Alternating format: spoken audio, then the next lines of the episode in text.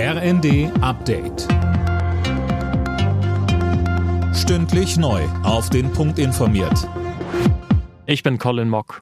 Menschen aus dem Ausland sollen künftig leichter einen deutschen Pass bekommen können. Die Einbürgerung soll künftig in der Regel schon nach fünf statt nach acht Jahren möglich sein. Innenministerin Faeser sagte zu ihren Plänen, ich glaube, dass die Verkürzung der Fristen ähm, ein Anreiz für Integration sind. Ein Anreiz dafür, die Sprache schneller zu lernen. Ein Anreiz dafür, ähm, diejenigen besonders zu würdigen, die sich hier in Deutschland einbringen, die in ihrer Freizeit neben ihrem Job ehrenamtlich für andere sich einsetzen. Denen ermöglichen wir diesen verkürzten Weg. Der Preisdeckel für Strom, Gas und Fernwärme soll im März in Kraft treten, rückwirkend zum 1. Januar.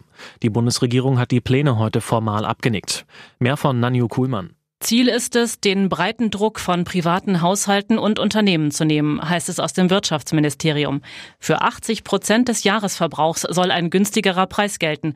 Strom kostet dann pro Kilowattstunde 40 Cent, Gas 12 Cent und Fernwärme 9,5 Cent. Für den Rest müssen die Verbraucher die aktuellen Preise ihres Anbieters bezahlen.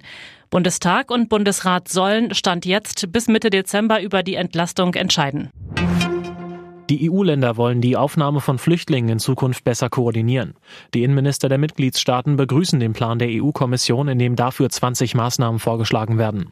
Man sei sich einig, dass mehr getan werden kann und muss, sagte Tschechiens Innenminister Rakusan nach einer Sondersitzung.